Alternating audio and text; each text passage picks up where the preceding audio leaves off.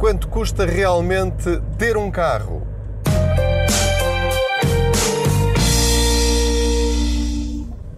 Olá, bem-vindos ao meu podcast. Eu sou o Pedro Anderson, jornalista especializado em finanças pessoais e aproveito a viagem entre o trabalho e a escola do meu miúdo mais novo, este percurso que faço para o ir buscar, para depois ir para casa. Vamos imaginar que vai aqui sentado ao meu lado e vamos aqui a conversar sobre dinheiro, coisa que habitualmente não fazemos no nosso dia a dia, e é muito importante falarmos sobre dinheiro.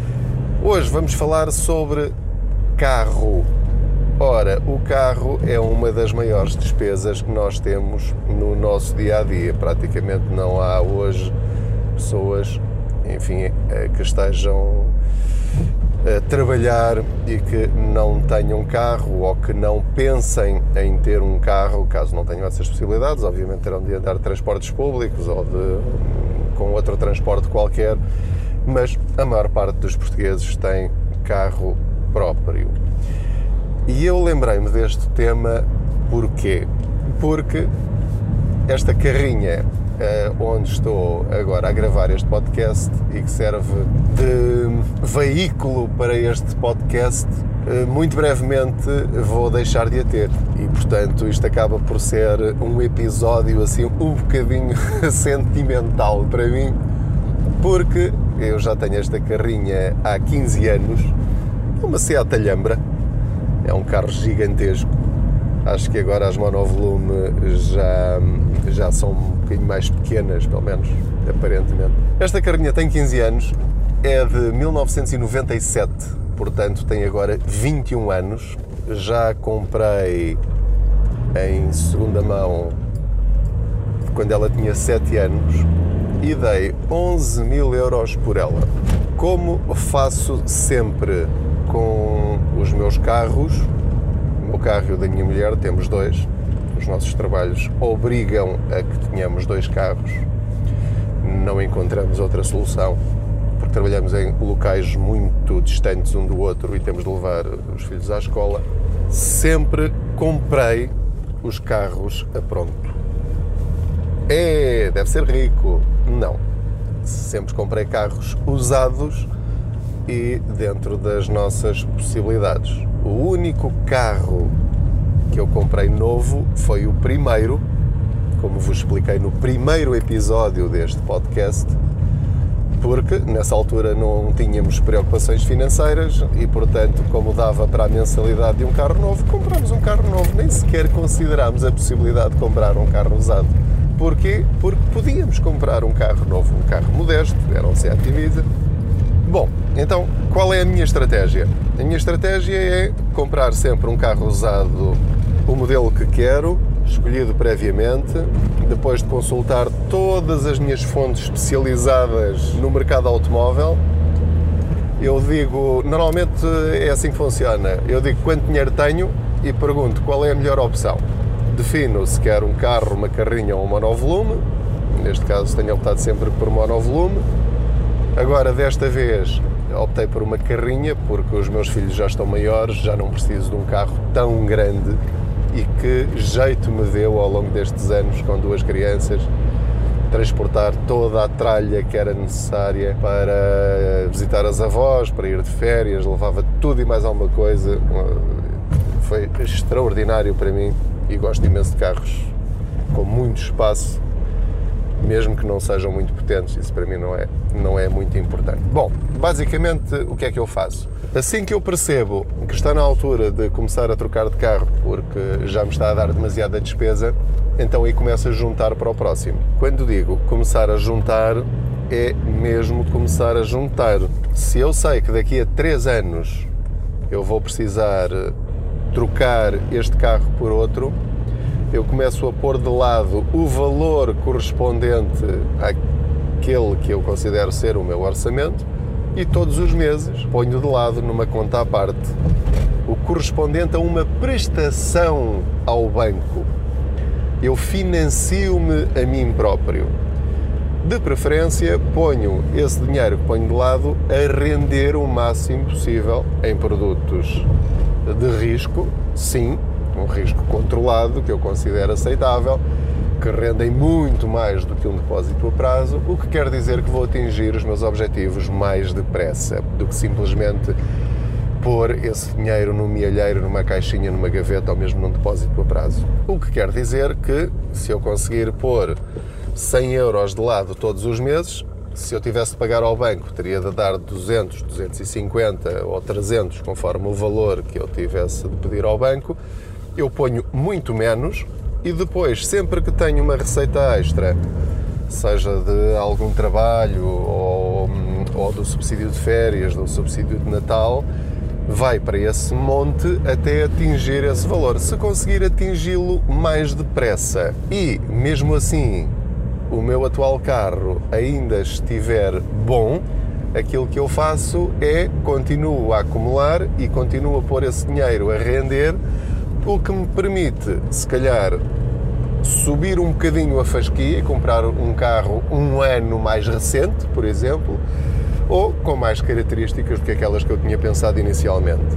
Se o dinheiro me chegar para aquilo que eu pretendo e não estou a pensar em subir essa fasquia para esse carro usado mais novo, começo a pôr esse dinheiro a render noutras, uh, noutras ferramentas financeiras ou que continuam lá até que eu decida o que fazer a esse dinheiro, mas está a crescer não está parado. Tenho outros objetivos para além do carro.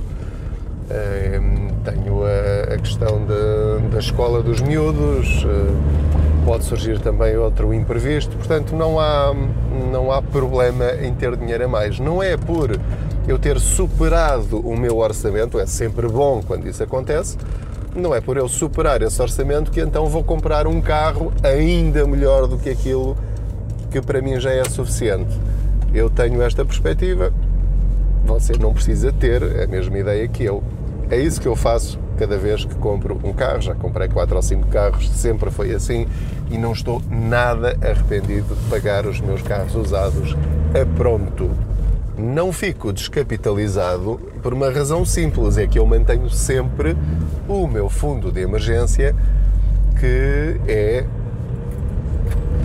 absolutamente sagrado, ali não se mexe. Aquele valor eu tenho que ter sempre no banco e, portanto, depois de atingir esse objetivo, de ter dinheiro para o carro, aquilo que eu faço é começar a juntar outra vez para um futuro carro no futuro ou qualquer outra coisa que nos uh, apeteça ou que precisemos ou que decida continuar a investir. Aí a decisão é sempre sua a forma como gere o dinheiro que lhe sobra e que tem. Mas a conta que eu queria fazer consigo hoje e que eu costumo fazer sempre ao longo dos anos é até agora o carro que eu tenho, e pode fazer isto, quer o seu carro seja novo, quer tenha comprado usado, é quanto é que este carro me custou todos os meses até agora. Esta carrinha em que eu estou agora e que estou a conduzir custou-me 11 mil euros em 2004. Recordo-me da data porque foi nesse ano que nasceu o meu primeiro filho e comprei esta carrinha justamente porque precisava de espaço para hum, transportar todas as coisas que, que precisava por causa de, do, do bebê. A carrinha já tinha 7 anos na altura e, portanto, estive com ela 15 anos, 11 mil euros a dividir por 15 anos dá 666 euros por ano. Dividindo por mês dá cerca de 55 euros por mês. Não estou a contabilizar nenhuma das outras despesas de manutenção, de acidentes, de de avarias, de peças que foi necessário substituir, não estou a contabilizar nada disso, é só o valor da compra. Portanto, eu concluo que por ter pago é pronto. Ah, esqueci-me de, de, referir uma coisa. Um, não é exatamente esse o valor, porque eu já estou, quando fiz a conta, eh, eu vou dar esta carrinha como retoma na compra da nova, da nova usada. Portanto, como me vão dar uh, um pouco mais de mil euros por ela, uh, vou abater a esses 11 mil euros. portanto dá cerca de mil euros, 10 eh, mil euros que dei por ela, ou que ela me custou ao longo deste tempo todo, eh, dá os tais 55 euros por mês. O que é um valor, acho eu, muito razoável. Porque se pensar que uma pessoa que está sempre a comprar um carro novo de 3 em 3 anos e que a prestação é de 300 euros por mês, já está a haver aqui a comparação.